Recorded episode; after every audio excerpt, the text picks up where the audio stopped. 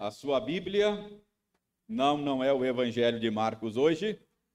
Hoje nós vamos suspender a nossa série de mensagens em Marcos, porque hoje nós estamos é, abordando o tema do nascimento de Jesus, Natal, não é?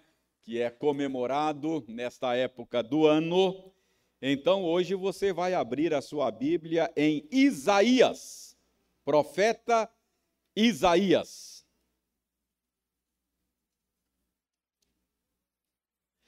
Capítulo 7 do profeta Isaías. Nós vamos fazer a leitura dos versos 1 até o verso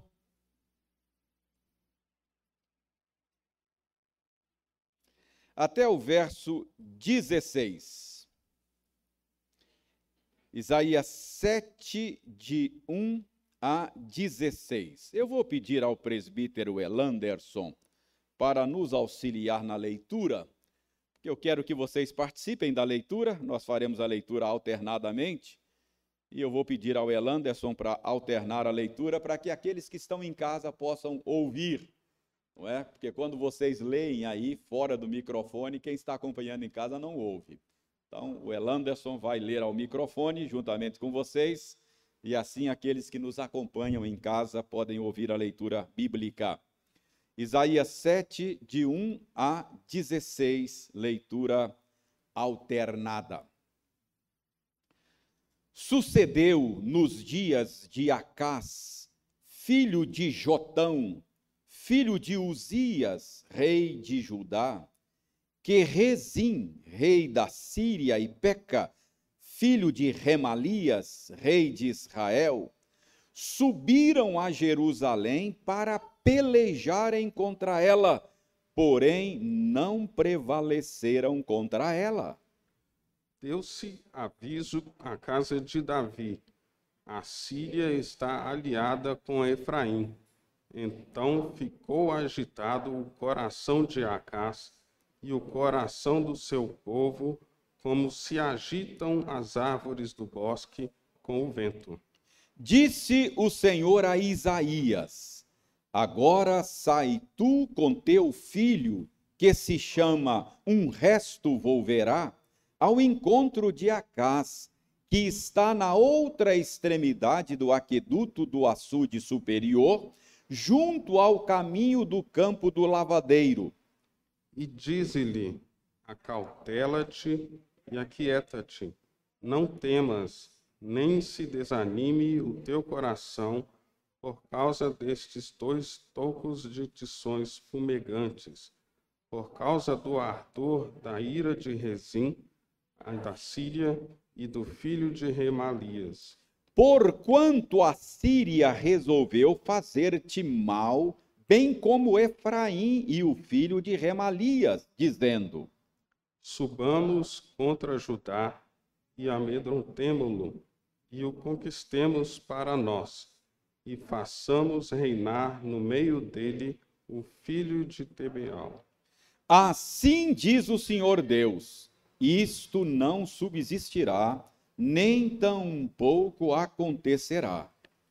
Mas a capital da Síria será Damasco, e a cabeça de Damasco, Rezim. E dentro de sessenta e cinco anos, Efraim será destruído e deixará de ser povo. Entretanto, a capital de Efraim será Samaria, e o cabeça de Samaria, o filho de Remalias se o não credes, certamente não permanecereis. E continuou o Senhor a falar com Acás, dizendo: Pede ao Senhor teu Deus um sinal, quer seja embaixo nas profundezas ou em cima nas alturas. Acás, porém, disse: Não o pedirei, nem tentarei ao Senhor. Então disse o profeta: Ouvi agora, ó casa de Davi. Acaso não vos basta fatigardes os homens, mas ainda fatigais também o meu Deus? Portanto, o Senhor mesmo vos dará um sinal. Eis que a Virgem conceberá e dará à luz um filho, e lhe chamará Emanuel. Ele comerá manteiga e mel quando, quando souber desprezar o mal e escolher o bem. Na verdade, antes que este menino saiba desprezar o mal e escolher o bem, será desamparada a terra entre cujos dois reis tu tremes de medo. Permaneça com a sua Bíblia aberta, vamos orar pedindo ao Senhor a bênção da iluminação. Senhor, desvenda os nossos olhos para que contemplemos a tua glória nas páginas da Escritura. Abra os nossos ouvidos, Senhor, a fim de que possamos ouvir a tua voz e que a tua palavra caia em nosso coração como semente em boa terra e produza em nós os frutos a que se destina. Nós oramos em nome de Jesus. Amém. Quais são os seus medos? Você tem, você tem medo de quê? Que tipo de medo você tem experimentado nesses dias? Que tipo de medo tem assaltado o seu coração ultimamente? Tem gente que está com medo de se contaminar com o coronavírus. Tem gente que tem medo de ser entubado. Tem gente que está com medo de perder o emprego, ficar desempregado. Tem gente que tem medo de morrer. Tem gente que está morrendo de medo de perder entes queridos. Qual é o seu medo? Que tipo de medo você tem experimentado nesses últimos dias? Que tipo de medo tem assaltado o seu coração? Irmãos, a passagem que nós acabamos de ler, ela fala de medo. Ela narra a história de um homem que teve medo. E a passagem nos fala de como Deus ajudou aquele homem a enfrentar o seu medo. Era por volta do ano 730 antes de Cristo. Era a época do reino dividido. A nação de Israel estava dividida em dois reinos. Havia o reino do norte, cuja capital era Samaria, formada formado por dez tribos, reino do norte, e havia o reino do sul, cuja capital era Jerusalém. E o reino do sul era formado por duas tribos, Benjamim e Judá. E o verso primeiro da passagem que lemos, dê uma olhada aí. O verso primeiro diz que a Síria e Israel, isto é, e o reino do norte, formaram uma aliança militar, formaram uma coalizão para atacar o Reino do Sul, invadir a capital Jerusalém. Está aí no verso primeiro de Isaías, capítulo 7. Se você vir aí agora o verso 2, você verá que o coração do rei Acás, o rei de Judá, e o coração de todo o povo, quando se viram ameaçados por esse ataque, encheu-se de medo, encheu-se de pavor. Observem o final do verso 2, diz aí: Então ficou agitado o coração de Acás e o coração do seu povo, como se agitam as árvores do bosque com o vento. Em, outra, em outras palavras, Acás estava tremendo mais do que vara verde. É isso que está dizendo aí. O coração ficou agitado, ah, o povo estava com medo, Acais estava com medo, e o texto diz que Deus então resolveu oferecer ajuda a Acás, ao rei de Judá. Deus resolveu oferecer ajuda ao povo de Judá naquela situação amedrontadora. O que Deus fez? Veja o versículo 3. O versículo 3 diz que Deus enviou o profeta Isaías para levar uma mensagem, uma palavra de encorajamento ao rei Acás. Isso está no verso 3. E que palavra de encorajamento era esta? O verso 4 diz: Está aí no verso 4 até o verso 7. A partir do verso 4 até o verso 7, você tem o recado que Deus mandou Isaías entregar ao rei Acás. Eu vou ler aqui. Diz assim, ó: Acautela-te, verso 4, e aquieta-te. Não temas, não se desanime o teu coração por causa destes dois tocos de tições fumegantes, por causa do ardor da ira de Rezim e da Síria e do filho de Remalias, porquanto a Síria resolveu fazer-te mal, bem como Efraim e o filho de Remalias, dizendo: Subamos contra Judá e amedrontemo-lo e o conquistemos para nós e façamos reinar no meio dele o filho de eh, Tabeal. Verso 7: Assim diz o Senhor Deus: Isso não subsistirá, nem tampouco acontecerá. Então, esse é o cenário. Judá está sendo ameaçado por uma, por uma coalizão militar dois reis se aliaram para atacar Jerusalém.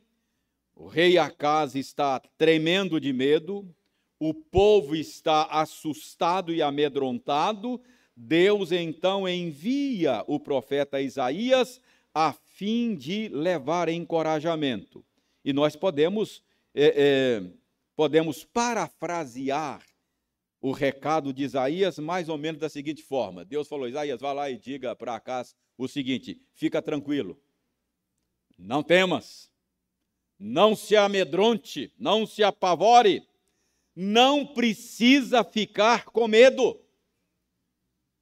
Esses dois reis que se aliaram contra vocês, diz aqui Deus por meio do profeta Isaías, são como dois tições de fogo fumegantes. São como dois tições fumegantes.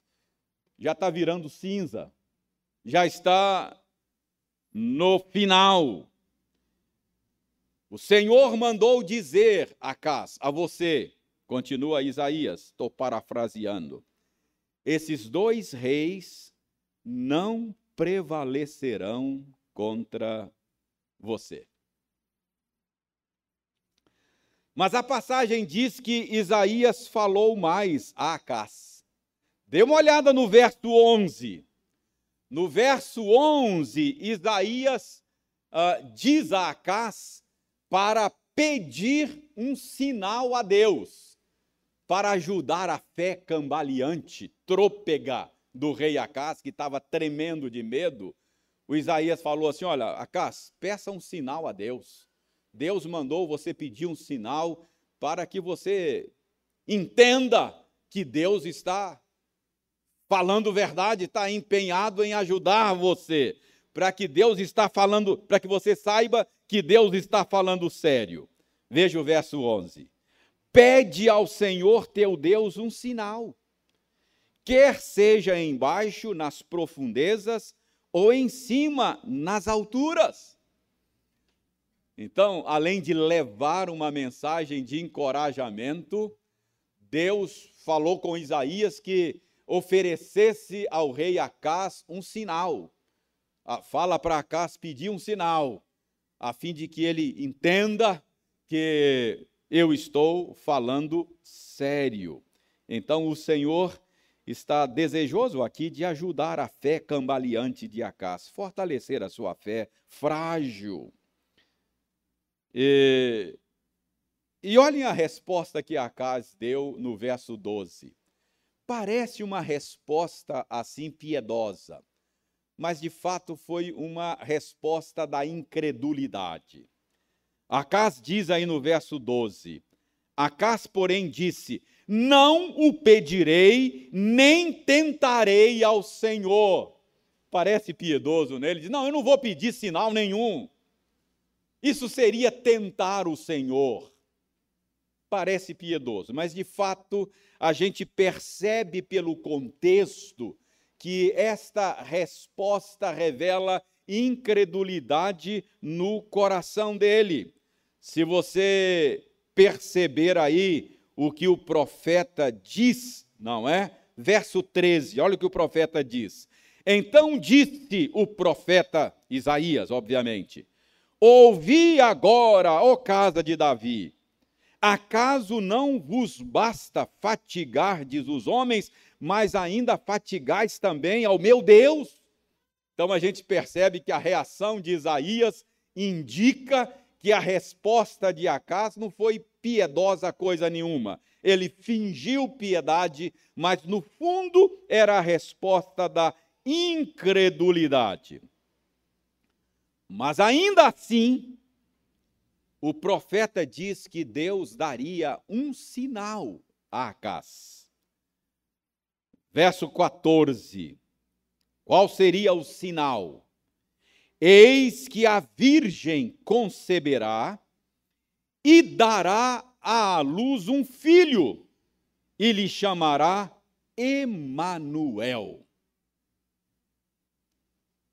E o verso 15 diz o seguinte: verso 15 diz que antes que esse menino uh, pudesse uh, discernir entre o bem e o mal, uh, aqueles dois reis, verso 16, aqueles dois reis que estavam metendo medo a Judá e ao seu rei Acás, seriam derrotados. Isso está no verso 15 e no verso 16.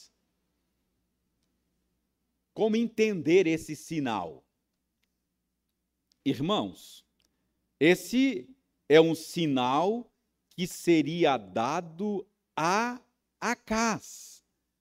Portanto, nós devemos entender esse sinal como tendo cumprimento naqueles dias.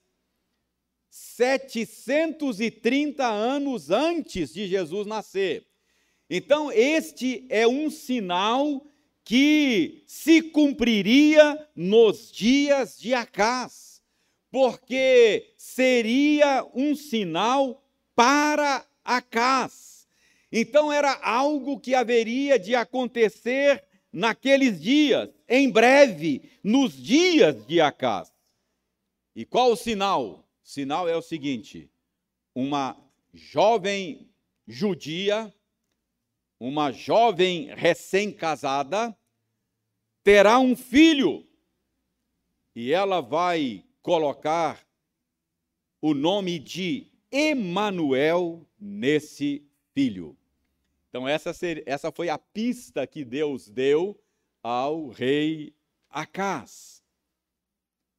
Para você entender esse sinal, você precisa entender que na cultura bíblica, ao dar nome aos filhos, os pais estavam professando a sua fé.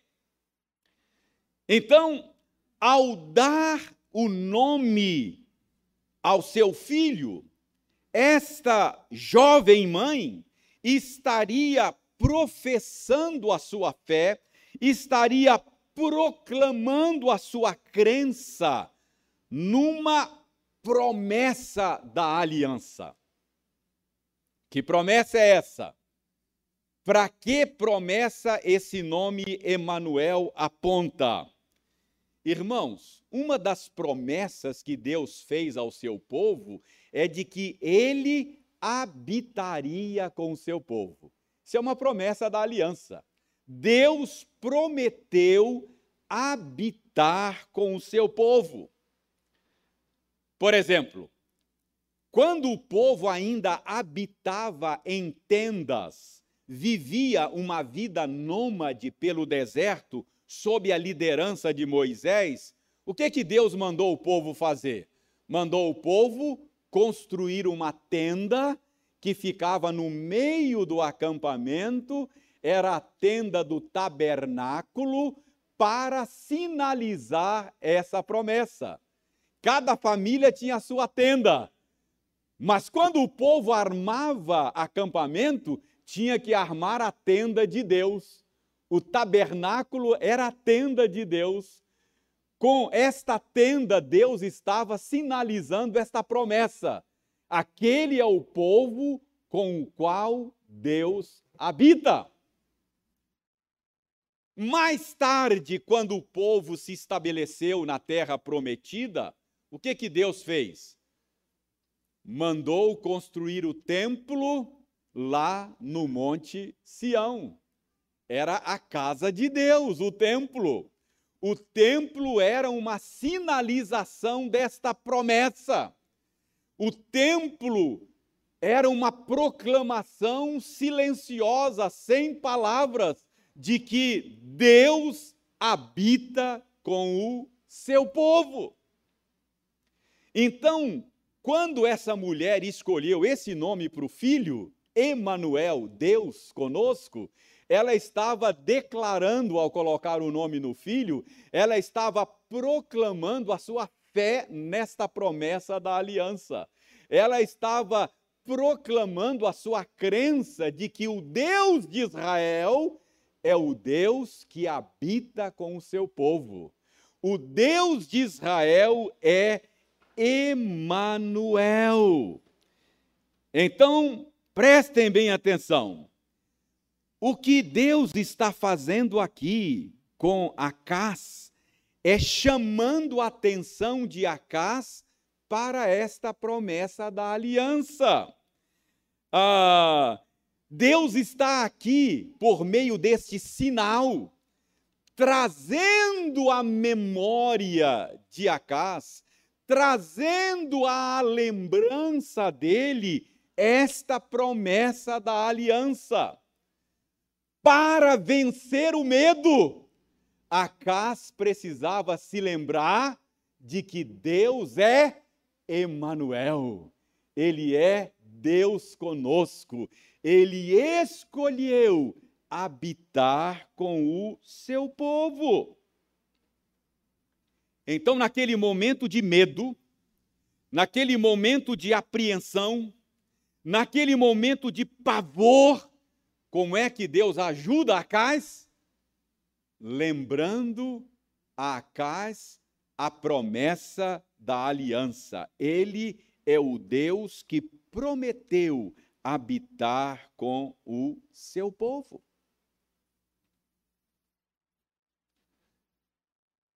Cerca de 700 anos depois de Acás, um outro judeu, um jovem judeu, também enfrentou uma situação muito embaraçosa.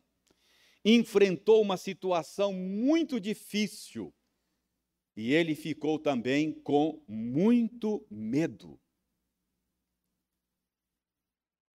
A sua noiva havia ficado grávida. E o filho não era dele.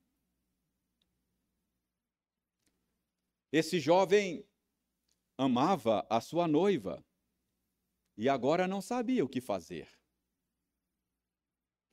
Como como levar adiante o seu projeto de casamento com uma noiva que aparentemente lhe foi infiel.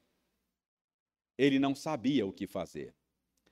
Mateus, que conta esta história, Mateus diz que esse jovem planejou deixar a sua noiva secretamente. Ele não queria infamá-la. Ele amava a sua noiva, mas estava entendendo que ela fora infiel. Mas ele resolveu deixá-la secretamente porque romper o noivado naquela época e naquela cultura era preciso abrir um processo de divórcio. E a abertura de um processo de divórcio poderia desaguar na execução da noiva. Ela poderia ser executada por apedrejamento por causa de um provável adultério. Então o rapaz estava perturbado, com medo. E no meio daquele turbilhão que ele não sabia o que fazer, coração apertado, ele temia por si, temia por sua noiva, o sonho do casamento indo por água abaixo. Um anjo lhe apareceu em sonho. A Escritura diz que um anjo lhe apareceu em sonho, e em sonho Deus revelou a ele que a sua noiva era uma moça honrada que ela não tinha sido infiel e que aquela gravidez era de fato um milagre de Deus. Deixe-me reler a história. Nós lemos no, na, na ordem litúrgica de hoje, Mateus capítulo 1, a partir do verso 20, diz o seguinte: Enquanto ponderava nestas coisas, Eis que lhe apareceu em sonho um anjo do Senhor, dizendo: José, filho de Davi, não temas receber Maria, tua mulher, porque o que nela foi gerado é do Espírito Santo. Ela dará à luz um filho e lhe porás o nome de Jesus, porque ele salvará o seu povo dos pecados deles. Ora, tudo isso aconteceu para que se cumprisse o que fora dito pelo Senhor por intermédio do profeta. E aí ele cita Isaías 7. O anjo citou Isaías 7 para José. Eis que a virgem conceberá e dará à luz um filho, e ele será chamado pelo nome de Emanuel, que quer dizer Deus conosco.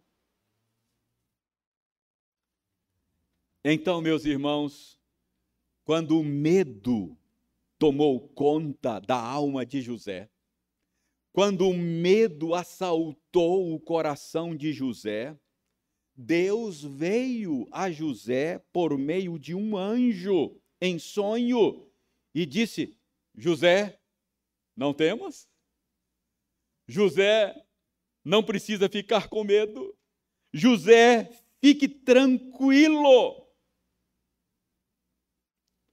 Porque por meio desta gravidez estranha da sua noiva, Deus mesmo está vindo habitar com o seu povo.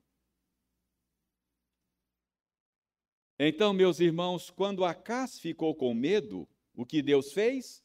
Mandou Isaías lembrar a ele que Deus é Emanuel. E da mesma maneira, quando José ficou com medo, Deus mandou o anjo dizer a ele que Deus é Emanuel. Então, a maneira de enfrentar os nossos medos é lembrando de que Deus, o nosso Deus, é Emanuel, é Deus conosco. Ele prometeu habitar conosco.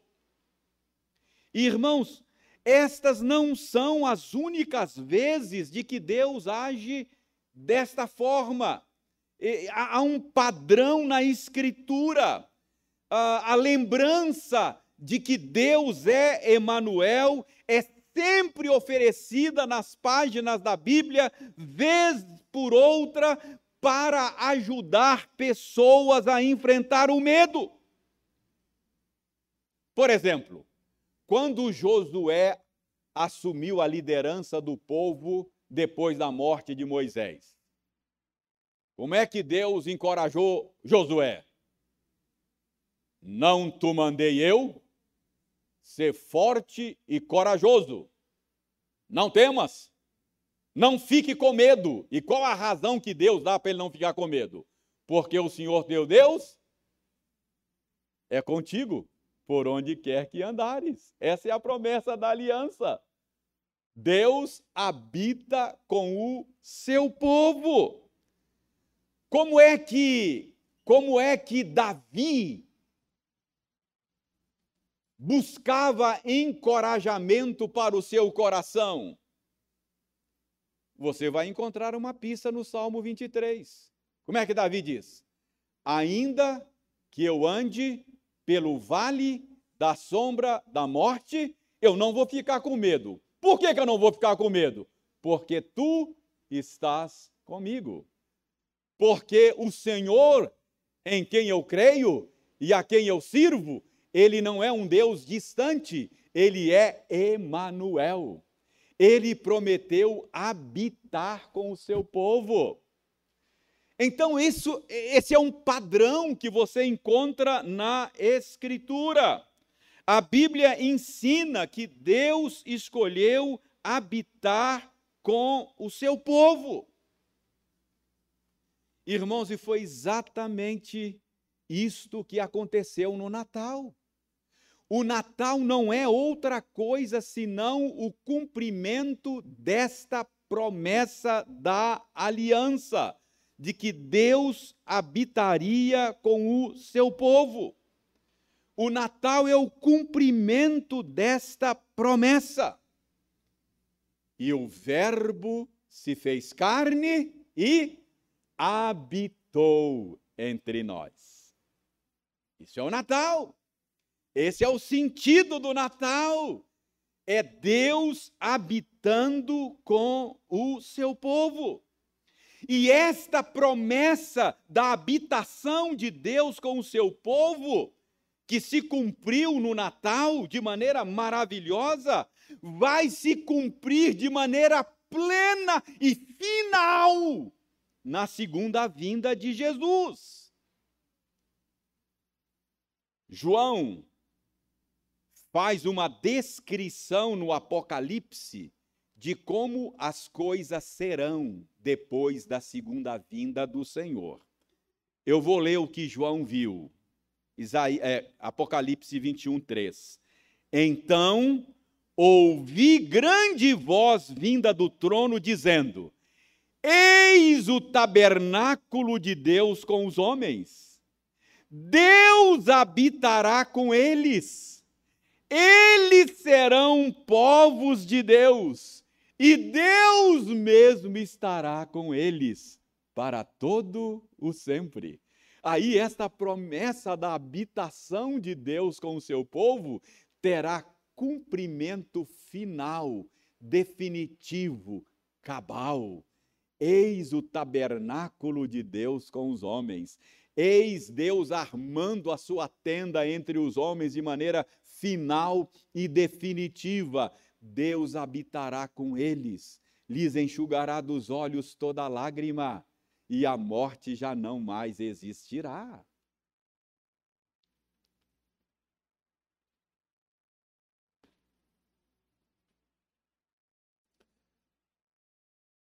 Você tem medo de quê? Quais são os seus temores?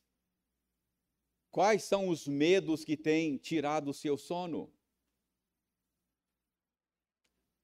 Você tem medo de ser contaminado pelo coronavírus? Você tem medo de ficar desempregado? Você tem medo da falência financeira? Você tem medo de morrer? Você tem medo de perder entes queridos? Olha, quando Acais ficou com medo,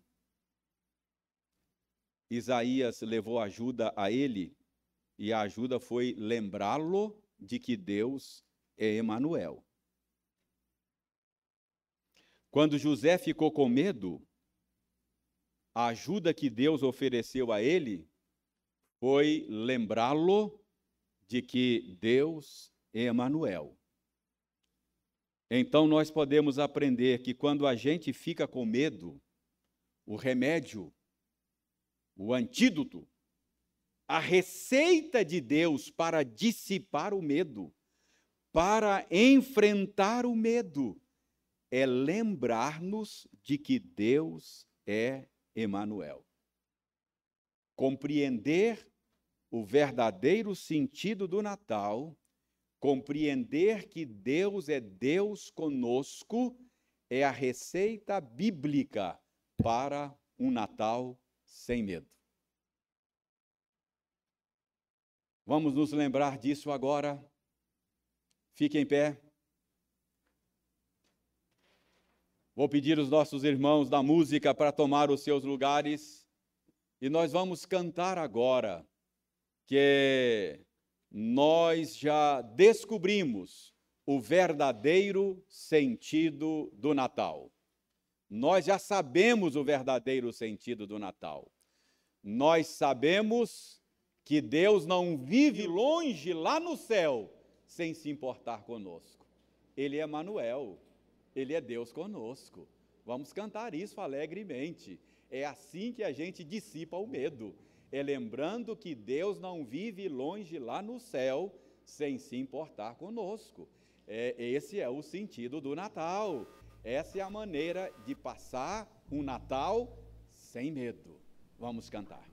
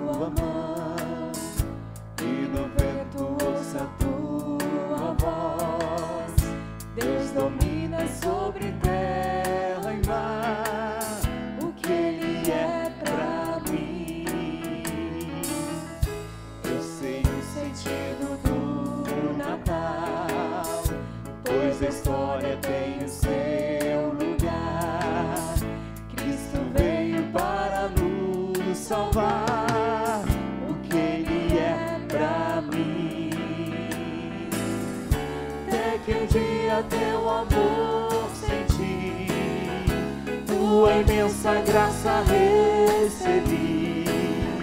Descobri então que Deus não vive longe lá no céu, sem se importar comigo.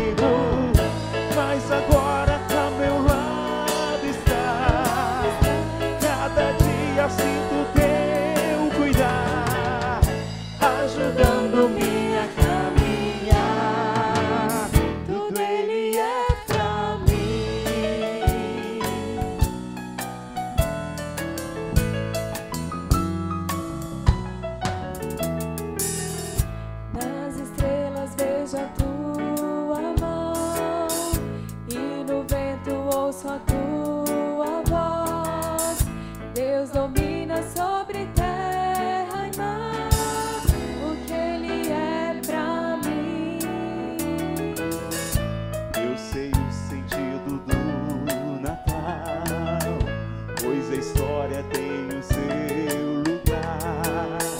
Cristo veio para nos salvar. O que Ele é pra mim.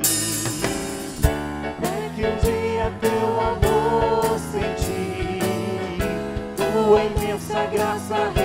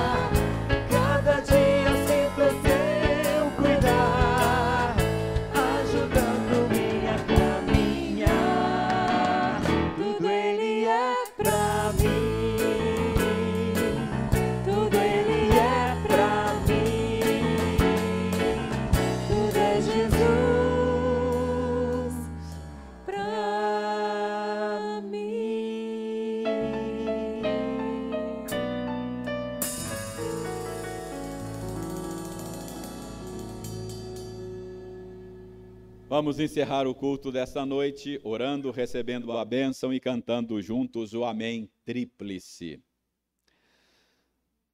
Senhor, aceita a nossa gratidão pela lembrança de que tu não és um Deus distante. Tu és imenso, transcendente, grandioso. Tu estás além da nossa capacidade de compreensão. Mas tu és um Deus que decidiu habitar conosco. Tu és um Deus que se encarnou esteve aqui, pisou esta terra pessoalmente. O Senhor esteve aqui na pessoa do teu filho. Ele não está mais entre nós encarnado, foi assunto aos céus depois de sua morte e ressurreição. Mas ele não nos deixou órfãos. Ele enviou outro consolador, o Espírito Santo, que está em nós e está conosco. E muito obrigado pela certeza de que Ele há de vir novamente habitar conosco, encarnado, em novos céus e nova terra. Muito obrigado, Senhor, porque lembrar destas coisas dissipa o medo do nosso coração. É tão bom saber que o nosso Deus é um Deus presente, está conosco dioturnamente ao nosso lado. E Ele é socorro bem presente em todos os momentos da nossa caminhada. Muito obrigado, Senhor, por essa lembrança bendita, que esta verdade esteja sempre viva e clara em nossa mente e em nosso coração a fim de que possamos continuar a nossa peregrinação neste mundo mal, sem temer, sem medo, ainda que tenhamos que passar pelo vale da sombra da morte. Não precisamos temer mal algum, porque tu estás conosco. Muito obrigado por esta certeza. Nós oramos agradecidos, em nome de Jesus. Amém.